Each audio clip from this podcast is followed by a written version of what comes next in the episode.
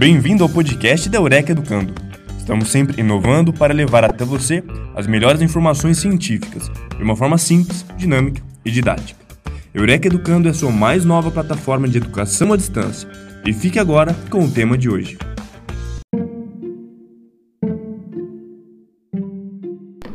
Efeito de violação da abstinência, EVA. É um termo muito utilizado eh, também para falar sobre o lapso. E como já vimos no podcast anterior, né, o lapso é uma realidade dentro do, do que se entende e se fala sobre a recaída. Eu sou Pablo Kurlander, diretor do Eureka Educando, e vamos falar um pouquinho sobre isso.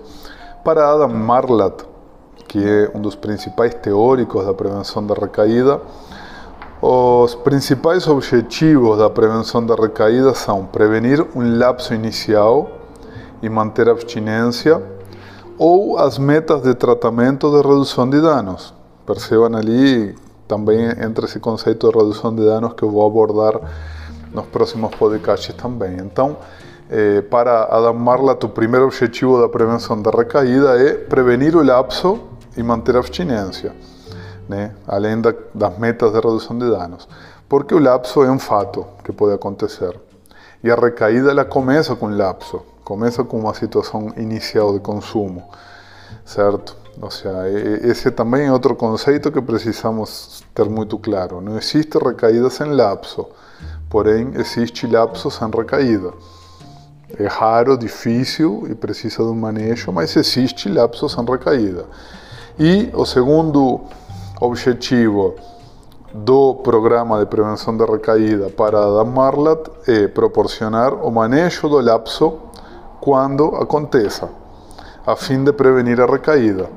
Eu sei que esse conceito pode parecer absurdo para muita gente, como eu já disse no podcast anterior, é o conceito moralista mais eh, antiquado né, de concepção de recaída entende que lapso e recaída é a mesma coisa. Então, como que essa pessoa fala, né, o Adam Marlatt, que o objetivo de manejo do lapso é para prevenir a recaída, se a pessoa entende que lapso e recaída é a mesma coisa. Né? Então, aí já entramos no, numa dicotomia, numa dificuldade muito grande de compreensão do processo justamente por entender que não há processo, que é uma única coisa, né? ou recaída ou não recaída.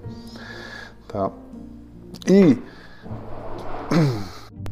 e para Adam Marlatt, então, o efeito de violação da abstinência ele contém dois componentes, um afetivo e um cognitivo, e que eles são fundamentais para entender esse processo de lapso, poder atuar em cima dele, poder contribuir com que ele não se torne uma recaída de fato grave, né? embora, como eu já disse no podcast anterior, eu repito, toda situação de lapso tem um risco altíssimo de se converter numa recaída e por isso nunca pode ser subestimada nenhuma situação de consumo e sempre deve ter eh, uma análise profunda para conseguir desenvolver uma estratégia de intervenção, que não necessariamente uma internação. Tá? Esse é um ponto claríssimo. As estratégias sempre devem tentar evitar a internação, o acolhimento, né? tentar eh, frear esse processo antes de que chegue num ponto grave que precise de algo mais radical, como uma internação ou um acolhimento. Então, nós temos o componente afetivo e o componente cognitivo. Primeiro, então, o componente afetivo do efeito de violação da abstinência, do lapso, está relacionado né, a sentimentos de culpa, vergonha, desesperança. É, e isso, como eu já disse, não, agora e no podcast anterior, está muito vinculado com o olhar moralista que se tem sobre a dependência química.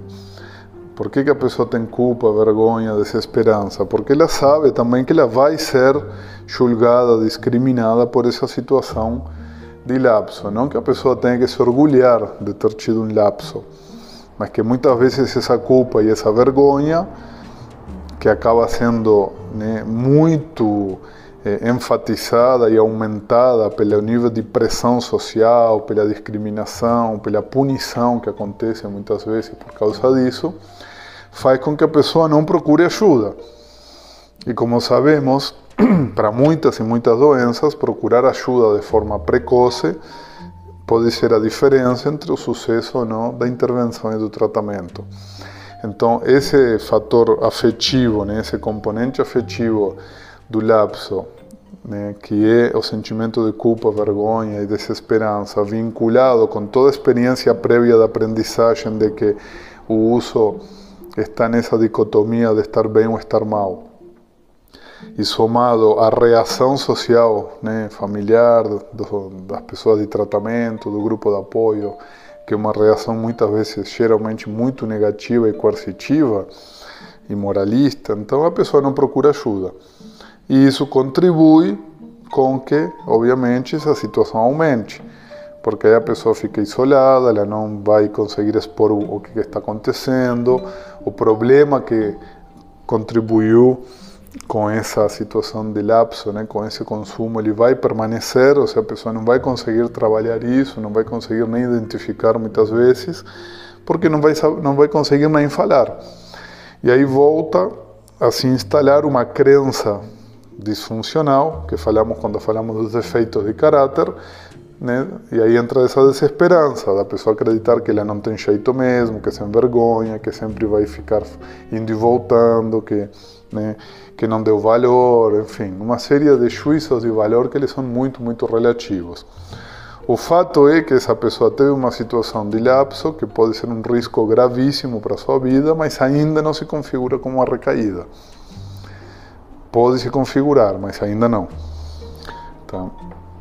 E aí entra o segundo ponto, que são os componentes cognitivos, que são né, uma questão importante porque aí é onde pode intervir muito, né? ou seja, como a pessoa interpreta a recaída ou lapso.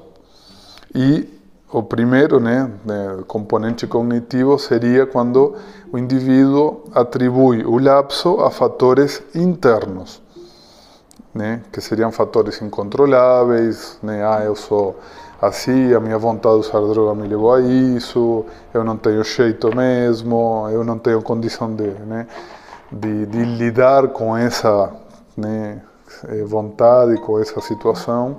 E aí essa percepção, essa interpretação da, do lapso, somada ao componente afetivo da culpa e da vergonha, contribui com que a pessoa se entregue e aí converta essa, essa situação numa recaída. E aí volta a ideia da profecia autorrealizadora, porque aí quando a pessoa recai de fato e aí se consuma todo o processo, aí a pessoa confirma internamente a sua teoria inicial, né? Tá vendo? Não tenho jeito mesmo, recaí. Né? Porém, foi esse pensamento que contribuiu para que recaísse. Ou seja, se não tivesse esse pensamento, talvez não teria essa recaída e não se confirmaria essa teoria da crença disfuncional, certo? É, é um pouco confuso, talvez, porque ele vai muito contra o que a gente aprende normalmente sobre a recaída e o consumo. Mas que, se você não escutou ainda, volta aí nos primeiros podcasts e escuta o podcast sobre os efeitos de caráter, que ele vai ajudar a entender um pouquinho melhor essa questão que eu estou querendo explicar agora. Porém, aí entra um segundo, uma segunda possibilidade cognitiva sobre o lapso, que é encarar o lapso como um evento inter, eh, externo, que tem não, não só interno como na primeira cognição, mas como algo externo que não é tão estável, estático, ou seja, não é a si mesmo, é controlável e tem como intervir. Ou seja, um evento que pode ter acontecido por uma situação de estresse, de frustração, né? algo que, que pode ser manejado de alguma maneira nós temos falado muito no nosso material do Você Sabia. Se você não conhece, procure nossas redes sociais, todos os Você Sabia estão lá. Eh, eu tenho posto muito material sobre a resiliência, a tolerância à frustração, que é um dos grandes elementos necessários para a prevenção da recaída e a ausência da tolerância à frustração é um dos elementos que contribui né, para que a recaída aconteça depois do lapso, porque a pessoa não, não tem habilidade para lidar com essa situação. Tá? Então, eh, quando né, o, o lapso voltando, né, retomando, quando o indivíduo encara como algo interno, irreparável, né? Ah, minha doença é crônica, progressiva, fatal, não tenho como atuar sobre isso, a recaída se consuma. Quando o lapso é entendido como uma experiência que tem muitos fatores, uma experiência multifatorial, então esse lapso pode ser entendido como uma experiência de aprendizagem. Ah, o que aconteceu? Onde que eu me arrisquei demais? Onde que eu me expus demais? Em que situação eu estive desprotegido ou qual foi a situação que eu não tive habilidade para manejar, para lidar com isso, para enfrentar? Isso pode me levar a um aprendizado. Porém, essa experiência de aprendizado, né, que contribui com a prevenção da recaída e com que o lapso eh, seja um evento único, isolado e não tenha continuidade, essa, essa concepção precisa estar presente tanto no indivíduo, que tem a situação de consumo, na sua família, na equipe terapêutica, no pessoal do grupo de apoio que vai receber essa pessoa com a partilha, enfim, se todos os atores envolvidos eles tiverem essa noção do lapso, aumenta muito ainda a chance de que o lapso não evolua para uma recaída, de que ele permaneça como uma situação isolada. Ah, mas eu conheço uma pessoa que tem um lapso toda semana, certo? E aí já, obviamente, não estamos falando de lapso.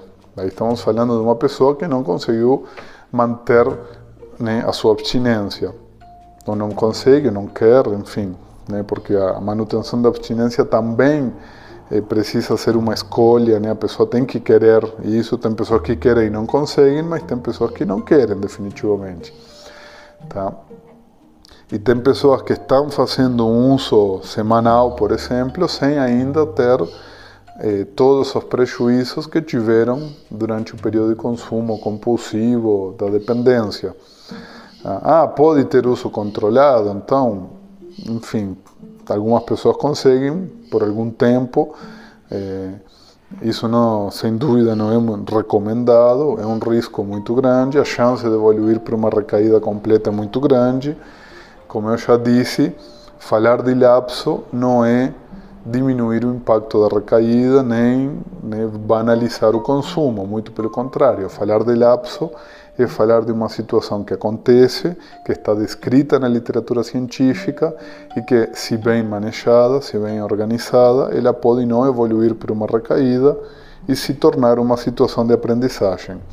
Quando a gente nega o conceito de lapso como se ele não existisse, a gente está negando, a gente está deixando de lado também toda essa gama de estratégias de prevenção da recaída tão importantes que existem na literatura, que existem na prática quando bem aplicadas e que podem contribuir com que muitos dependentes químicos não precisem voltar para aquela situação né, de destruição que estavam antes.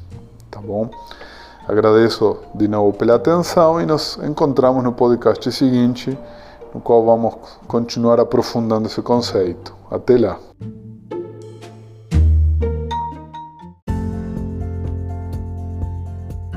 Esperamos que o assunto de hoje tenha sido de seu interesse. Fique atento aos próximos episódios. Para conhecer mais sobre a Eureka Educando, siga-nos em nossas redes sociais: Facebook, Instagram e YouTube. Para conhecer nossos cursos, acesse o site ead.eurekaeducando.com.br. Eureka Educando, a sua mais nova plataforma de educação à distância.